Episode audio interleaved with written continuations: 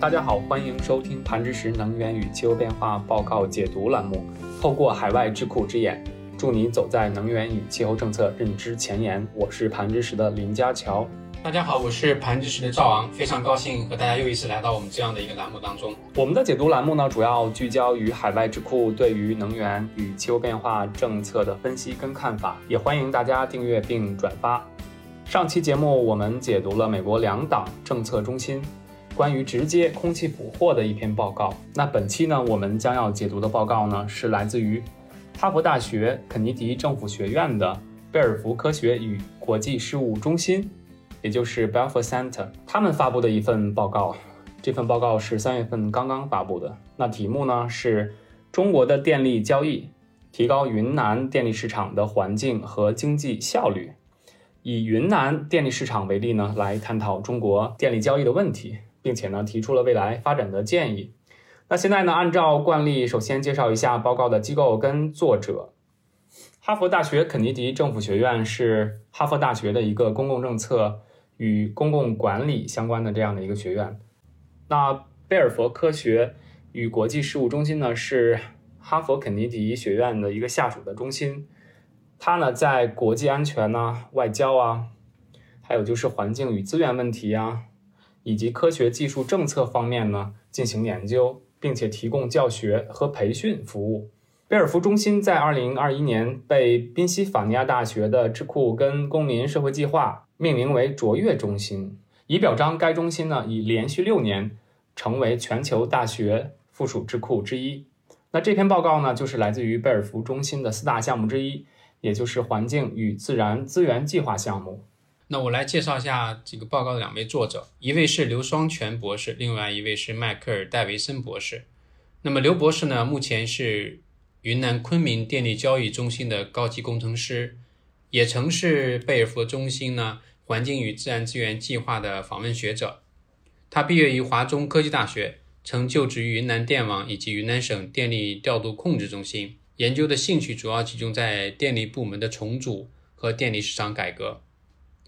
戴维森博士呢是目前加州大学圣地亚哥分校的助理教授，他的研究兴趣在新兴市场大规模部署可再生能源的工程建设与相关政策协调的问题。他拿到了麻省理工学院的工程系统学博士学位，也在贝尔福中心做过博士后研究。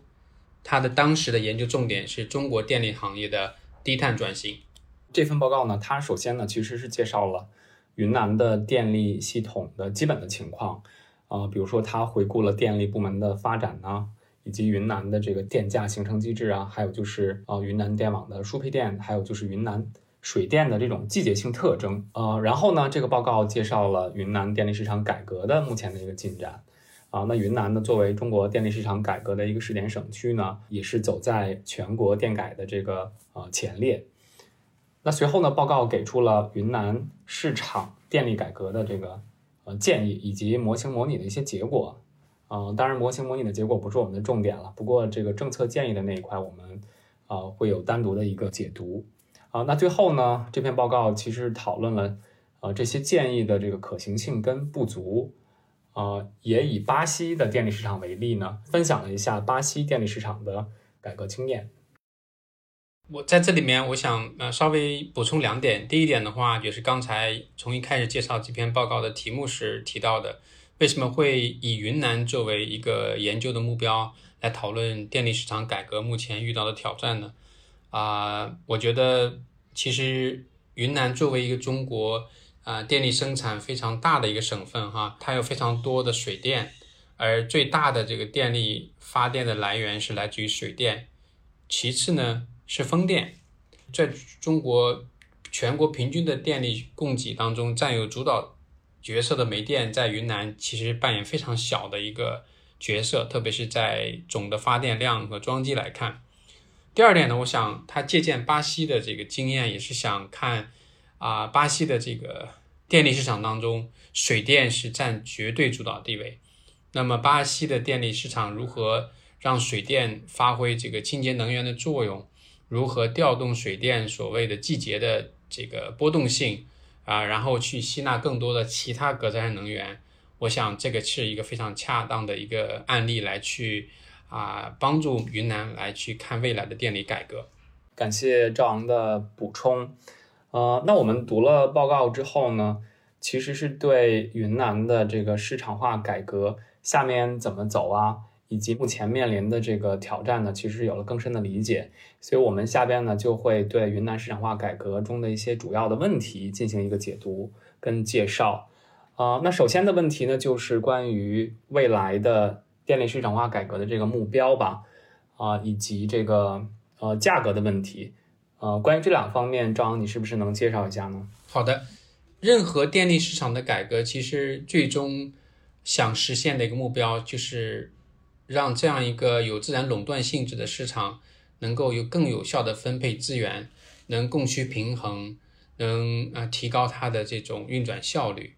而按照市场经济最经典的一种呃逻辑思维来看的话呢，那就是说，怎么样有一个合理的价格。能体现它的供需特点平衡，最终能作为它来指导呃资源的分配。所以我想啊，云南电力市场也是这样，它的核心问题就是价格的问题。那报告当中其实也以非常主要的笔墨来去分析啊云南电力市场目前面对的价格制定的这个困境哈。那我这边稍微详细说一下，就是说呃云南的电力市场当中。有很大一部分啊，仍然是以这个政府主导的计划啊为主。尽管云南省内的电力交易当中有五分之三的电力交易是不在政府的行政计划当中的，但是这些呢都是啊中长期的这个电力市场，比如说啊两到三年、三到五年的这样的一些市场。那这些市场呢，其实不能够充分反映呃电力运行供需的这种动态特点。那换一句话说，就是说，电力市场如果是一个以市场供需为决定价格的主要因素的话，那它应该有一个标准的短期的现货市场，比如说隔日的市场，比如说小时的，甚至以分钟计算的这样的一些现货市场。而建立这样的现货市场，才能够非常有效的确定啊电力的价格，可以综合性的、完整性的将电力供应、电网传输的特征。融入它的定价机制当中，为电网和发电设施的运营投资，呃，提供激励的信号啊，这样的话才能够啊保持这个电力市场是一个经济有效，也是一个啊能够充分为满足电力需求以最低的成本实现的这样一个状况。目前云南的电力市场啊有些比较棘手的挑战哈，第一的话就是啊它的这个。啊，煤电的使用成本过高，而水电的建设呢又出现这个过剩的情况。啊，举一个例子哈，为了建设备用容量，嗯，那么云南在过去十几年建了十一个煤电站，装机总量是一千两百万千瓦，啊，但是他们的运行是依靠大量的补贴才实现的，而它这个二零一八年的煤电整个装机容量的年均发电小时数。还不到两千一百小时，相较而下呢，水电的年均发电小时在二零一八年有三千九百多。那么二零一六年到二零一八年这三年呢，年均的对煤电的补贴呢达到了二十一亿元。而这三年当中，它发电的这个容量的使用量呢，仅仅在两百万千瓦。在这个枯水期，水电出力比较低的时候，也只也仅增加到四百万千瓦。所以可以看出来，它整个装机有一千两百万千瓦，它的使用的容量只是其中的比较小的一部分。可以看出来，它的效率提升空间仍然很大。那谈到关于电力改革呢，我们不能不说二零一五年的这个新一轮的哈，以九号文件为出发点的这样一个新一轮电力改革的这个影响啊。那对于这一点来讲的话，我想过去四五年时间，其实我们看到。这次改革仍然面临很多的困境哈，虽然他给了各个省的一个要求，要确定传输电价，就是根据啊这个改革的要求，要对传输环节的这个电力成本有一个估算，来使得这个电网传输的企业有一个合理的回报。那在云南来讲的话，它的传输电价是定在了一个零点一四六四元人民币每千瓦时这样一个水平。那这样一个固定的、确定的电价，其实不能反映一个灵活的电力供需市场的一个动态情况。啊，我有这样的一个问题吧，就是刚才你提到了优先发电呢，然后煤电成本啊比较高这样的一些情况，所以我就比较好奇，在云南的这个情况，就是优先发电啊是什么样的一个情况啊？另外的话，就是因为各地呢可再生能源电力的上网呢，可能都会或多或少的存在的这个。就气风、气光啊、气水啊这样的一些现象，啊，目前在云南的话，这样的情况，呃，是得到缓解了吗？这个其实可能每一年都有不同的呃情况，但是基本上来讲，这个问题还比较啊棘手哈。那么在云南的话，水电放弃的比例呢，嗯，在一些月份啊高达百分之二十，这个造成的原因呢，就是因为它的这个供需的不均衡。因为在六到十月份是水电出力最高的时候，而在这个电网的这个负荷高的时候呢，是一般在每年的九到十二月份。那么其中还有个原因，是因为啊，有百分之十的这个弃掉的水电是因为传输能力不足，就是所谓线路的瓶颈造成。啊，云南弃水的这个重要原因，是因为它最主要的两条河流的这种梯级开发的水电站。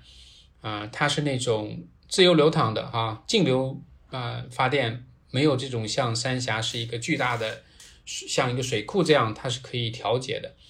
而金沙江的七级开发，或者是澜沧江的十二级梯级开发这些电站，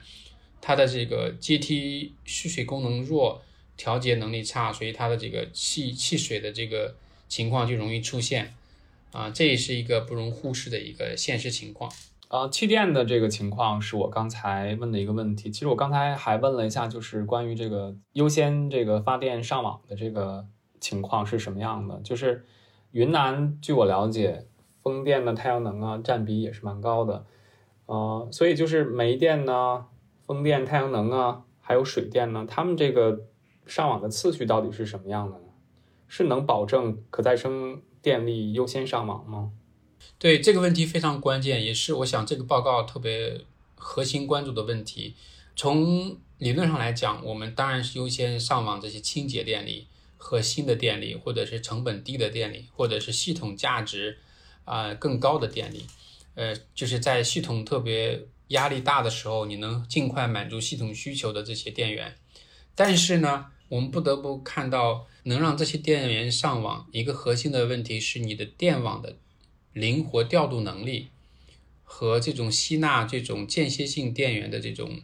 啊软软的能力怎么样？从这一点来讲，我觉得我们国家不仅是云南，呃，这几年是在对于电网调度能力提升、吸纳更多啊可再生能源电力的这个技术也好，或者投资也好，更多的这个投入哈啊，我们从“十三五”的这个电力建设投资上来看，有几年是。非常强调对于电网能力建设的投资的，但是呢，啊，对于像云南这样一个以水电为主，第二电源是风电，啊，煤电和太阳能贡献差不太多的这样的一个情况来看，它的电网的协调和灵活调度能力仍然是不能够满足现在它的这样的一个电源的结构特点的。所以说，从这一点来讲的话，我我是觉得，即使是在啊，优先发电这样的一个以啊煤电确保一些电网的稳定性，又以优先发电的水电、热电联产的煤电和其他风电、太阳能为主的这样一个顺序来看的话，我觉得如果电网的啊灵活调度的能力啊吸纳这些可能电力能力提升之后，我觉得它的这个调节的空间会比现在要更好一些。报告也有一部分的这个聚焦于政策建议。对于政策建议部分，我想佳乔你是可以稍微详细的分析一下。好的，那作者呢，他在政策建议这一部分呢，提出了应该依据一些国际最佳的实践呢，来就是继续推进云南的电力市场深化改革。啊，那比如说在啊处理维持电网稳定性的这个煤电高成本的问题方面呢，他也提出了一些解决。方案，啊，另外的话呢，就是在这个基于表现支付的这种月度容量拍卖市场机制啊上呢，也提出了一些见解，嗯，那我首先就从作者建议的云南改进当前的电力交易模式说起吧。呃，他是提议引入月度的这种全省范围内的拍卖交易机制。那这个在目前不能实现呃短期交易的这样的一个情景下呢，他认为月度拍卖呢可以弥补这种远期合约的一个不足吧。呃，因为短期的交易，比如说按小时啊，然后按天呢，甚至是按分钟这种交易呢，那它其实能呃释放一个非常准确的这个市场的信号。但如果在目前云南的电力市场不能做到这么准确的释放呃价格信号，通过这种短期交易，如果不能实现的话呢，啊，那引入这种月度的省内的拍卖交易制机制呢，可能是一个这个缓兵之计吧。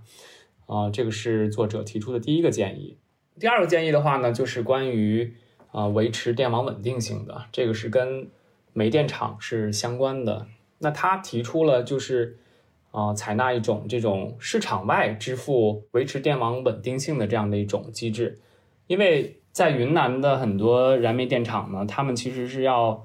啊提供这种必要的啊维持电网稳定的这种功能的。像刚才赵昂也提到的，他们被认为是这种维持电网可靠性必须运行的电厂。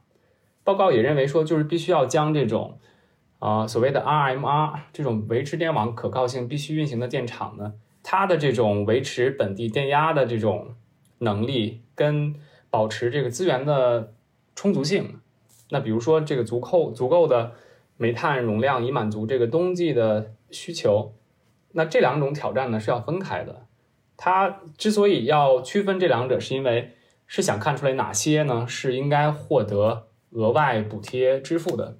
啊。那由于这些煤电机组呢，可能就是无法仅仅从能源市场啊、电力交易市场中啊回收固定的成本跟可变的成本啊，那所以呢，就是安排这样的额外的所谓的这种充值的支付方式呢，作者认为呢是一种。啊，维持电网稳定性，然后又能保持啊燃煤电厂经济性的一种模式。啊，但前提的话呢是需要接受监管机构的这个成本审计。啊，那这个是前两条建议。啊，那另外的话呢，作者还给出了一个这个基于表现付费的月度容量拍卖机制这样的一个建议啊，那作者提出的话呢，就是说啊，这个月度容量把这个东西呢拿到市场上去拍卖。另外的话呢，这个月度容量呢，拍卖呢还是要基于你的这个表现。那比如说像目前的情景中，就是云南呢很多的这个水电啊资源呢是具有这个高度的季节性的。那这样的话就会让煤电的机组其实是在某些时刻会面临着压力，就会产生一种这个亏钱的这个情况。比如说这个丰水期的话呢。啊，那煤电机组的话，它上网的比例可能会被压缩。那这样的话，煤电机组呢可能会面临着这个成本不能回收这样的一种啊风险。那为了应对这种挑战呢，那报告的作者就建议说，所有的电力供应商啊跟购电方之间呢，他们每月进行一次，就是按照这个表现付费的容量拍卖机制。那用电方。啊，比如说，就是直接参与能源市场的这种电力零售公司啊，或者是这种用电用能大户啊，那他们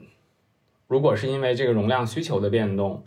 啊，比如说他们当月的这个需求比较多，但是采购不足，那这样的话呢，你就要这个支付更高的这个罚金。那同样的，售电方，那比如说电厂的话呢，他无法履行自己的这个。这个容量合同，那这样的话，它就会被啊给予呢就特别高的这个罚金。这个机制其实是确保这个啊容量的可用性呢，而且并啊避免发生这个强制性停电这样的一些情况。那作者认为，就是以上这两种情形呢啊都是比目前的云南在实施的这个煤电补贴呢是具有明显的优势的。以上的话呢，就是作者给出的给出的几个啊主要的政策建议。好，谢谢佳乔。当你提到月度容量拍卖市场的时候，让我就想起来我们之前分享啊德州美国德州这次大停电的一个经验教训哈。那我们看到，在美国其他的区域电力市场啊，他们是有容量的这个市场，就是像刚才你描述的啊，那么对于这个面对可能的这个复合的急速上升的压力的时候，这容量市场里面所啊出现的这种备用电厂的及时嗯上网就可以解决这个困难。我们当时也提到德州这样一个在美国被视为电力改革的一个范例啊，因为它以非常经济有效的方式啊满足了非常大的一个电力需求啊，也没有跟别的州有电力交易，基本上是自给自足的一个电力啊系统。所以从这个地方来看出来啊，对于将来在云南开展啊电力市场改革的时候。啊，那么这样的一个容量市场也是被作者放入到考量当中，以来确保它啊电力系统的稳定，在遇到一些极端的外部冲击的时候，它依然能够保持一个啊平稳的运行。我想这一点也是我们啊从别的啊事件当中可以可以看出来的。是的，啊，但是它是强调月度，第二的话就是强调表现吧。表现的话呢，还是分为这个。呃，电力的供应方跟这个电力的需求方这两种情况。好，以上就是我们根据报告给出的这个政策建议呢，啊，能分享给大家的内容。嗯，那最后的话，其实我们也想聊一聊，就是通过这个报告，我们觉得啊，值得就是再深入探讨一下的。中国有比较大的一个电力啊项目哈，就是呃西电东送，一方面是说。电电源的这个集中点很多是西部、中部的省份，而东部最发达的地区呢，它是电力消费的这个中心，啊，无论是指向呃长三角还是说珠三角哈，那我们这边提到的云南省的电力外送的主要啊目标呢是广东。我们看到云南的电力生产啊，以这个二零一八年来看的话，它的发电总量达到。三千一百七十亿度，那其中水电是占绝大多数了哈，啊，达到超过百分之八十，有两千六百三十亿度电，而本省内的消费呢，也就不足两千亿度电，所以呢，有非常高的比例呢是要外送的。那云南之前所设定的计划呢，是到二零二零年，它的外送电量要达到一千四百亿啊千瓦时。它的传输能力呢？呃，在一二零一八年的时候呢，它的计划是要实现三千一百万千瓦的这个啊输送能力。那从这个角度来讲的话，我们看到报告里面所提到的云南的这个电力系统当中，一个是对煤电的补贴有过多，没有经济效益；另外呢，有大量的这个弃水电的这个情况出现。那如果说在电网建设，特别是在传输方面，有更多的投资，啊，减少这个传输的瓶颈的话，我想啊，云南省的这个电力生产呢，会有更好的去向，也使得它的这个效率呢，有得到很高的提升。所以这一点来讲，我想和广东的电力交易还有很大的这个发展空间。而我想，二零一五年开始的这次电力改革，也是想推动啊，中国省份之间的区域。电力交易这样的一个市场，那这个过程呢还是比较艰难的，它有各种的这种制约因素，包括各个省自己的这个企业的收益啊等各种因素的影响。但是我想，在目前中国在呃最近所公布的二零六年碳中和和二零三零年碳达峰这样的大的战略背景下，啊，我想中国的电力改革应该会有加速的迹象。啊，我想各个省之间的交易，特别是云南的水电的更好的被使用，应该是会在未来短期内，期望会看到一些明显的进展。那提到这个电力交易哈，我想其实云南本省，呃，虽然它的经济发展这这些年有点慢哈，呃，其实各自是全国的现象，但是电力结构因为其他部门的。电气化发展，我相信也会有一些机会，比如说啊建筑，比如说交通，这些部门的电气化都是要实现碳中和的一个呃重要路径。那我想这一块的话，恰巧我们也在这几年关注电动车的发展，啊，包括储能技术。刚才你在讲到水电气电的时候，如果把储能技术放进去的话，也许可能是一个重要的解决方案之一。那对于这两点，一个是电动车的发展，一个是储能技术方面，能不能可以给听众们来分享一下你在这方面的一些观察和看法？嗯，好的。啊，我先说一下就是电网加储能的这一块吧，因为刚才赵昂也提到了，就是啊，云南的电网在这个输配电方面呢，还存在着一些瓶颈，比如说这个水电发电高峰期的话，那水电不能上网。啊，还有这样的一些情况，啊，但是如果在改进改造这个电网的同时呢，能增加这个储能技术的应用，我觉得这个是在未来这个云南电网的这个发展方面，可能是需要去啊着力去开发的，尤其是在目前碳达峰啊、碳中和这样的一个长远的一个情景下，啊，那之前可能是考虑到成本方面的问题。呃，觉得这方面的投入和产出的这个比较可能是不成比例的啊。但如果你往远期看，如果这个国家的目标都是在二零六零年能去达到碳中和这样的一个情景下，而且啊，电力部门啊的低碳化的发展呢，一定也是走在前面的。因为这个全社会的这个呃电动化呢，嗯，这个趋势呢，其实已经是这个无法阻止的了。而且电源端的低碳化是比较容易做到的一个事情。那电源的这个使用，呃，这个电力的使用端，比如说像赵阳提到的，啊，建筑啊，跟交通方面，啊，那他们都是依赖于你电网的这个清洁性，对吧？如果你使用的电是更清洁的话呢，那这样的话其实是，呃，让这个电力作为二次能源这种方式呢，在使用的时候呢，就不光是没有排放的，而且电源端呢还是清洁的，所以电网的低碳化是非常重要的。那能辅助达到电网低碳化或者或者是零碳化的这种呃发展目标呢？那储能技术啊一定是会啊要发挥它自己的这个优势。另外的话就是关于电动汽车的发展吧。啊，那这个空气质量在云南来讲的话呢，那空气质量不是一个让人很担忧的问题。比如说去云南旅游的话，在路上看到电动车的这个几率其实是没有那么高的。根据我的这个个人的经验，就是他们现在是在推公共交通类的这个电动化，比如说出租车呀，比如说公交车呀。那这个也是云南在未来啊交通电动化方面的一个发展的一个趋势吧，就是怎么样去提高啊新能源汽车的这个使用及普及的程度。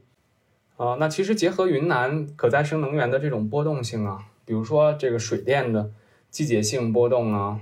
以及风电、光伏的这种日夜的波动性啊，其实储能设备啊，包括电动汽车呀，它都是有它自己的优势的，在这个维维护电网的这个稳定性方面。我特别想补充的一点就是说，电动车的气候效益在目前来看，关键取决于你电网的碳强度。而对于这一点来讲，我觉得在中国的所有省份里面，发展电动车。最有优势的应该是云南。刚才也提到，它的这个电力生产当中有百分之八十都是水电。那我们排除啊大水电带来的生态的呃影响，呃把这个问题先暂且放在那边的话，啊那我想你要在云南开电动车所带来的这个气候效益，要远远超过你在山东、在河北这些以煤电为主的这个省份来开电动车。所以从这个角度来讲。我觉得，如果云南作为一个省为单位，想提升自己减排的这个动力和意愿的话，我想电动车发展应该是它的一个非常非常啊重要的这个道路交通减排的一个一个出路，而且它的气候效应就在当下就可以马上体现出来。呃，但是云南这种多山的地形，其实消费者普通消费者可能在购车的时候，第一选择并不是购买。嗯，电动汽车，啊，那可能是出于这个续航里程啊，出于这个爬坡的这个动力的考虑啊。目前油车肯定还是占据这个这个碾压性的地位的啊。那当然，这个是要根据未来的，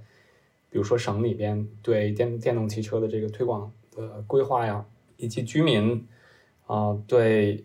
电动汽车的这种接受程度，还有就是电动汽车续航里程的增加，这些因素其实会啊影响云南的电动汽车在未来的这个普及率吧。嗯，多说一句，就是看看一些呃世界上主要的一些汽车制造企业如何在未来几年快速推出全系列的电动车啊，包括运动型的这种 SUV，也许可能会打消一些生活在啊多山区域的这些啊居民呃这个开车的一些顾虑哈。我想这一点应该是啊电动车发展的技术是可以可以解决的啊。那么关于我们看到的，就说在这个报告里面啊提到的关于如何啊改进云南的电力市场啊价格决定机制，怎么样让呃借助月度的这种啊容量拍卖也好，或者是基于呃表现的这种支付也好，啊，我觉得这些都是在啊讨论电力交易这个非常核心的环节。那刚才我在前面也特别提到了电网的问题啊，因为电力系统当中可能这一块是唯一难以打消它的这个垄断性质的这个地方。那无论是发电还是最终销售，都可以有很多市场竞争。但电网传输由于它的这样的一个物理特性，使得它的这个垄断性质还必须这样持续。那么，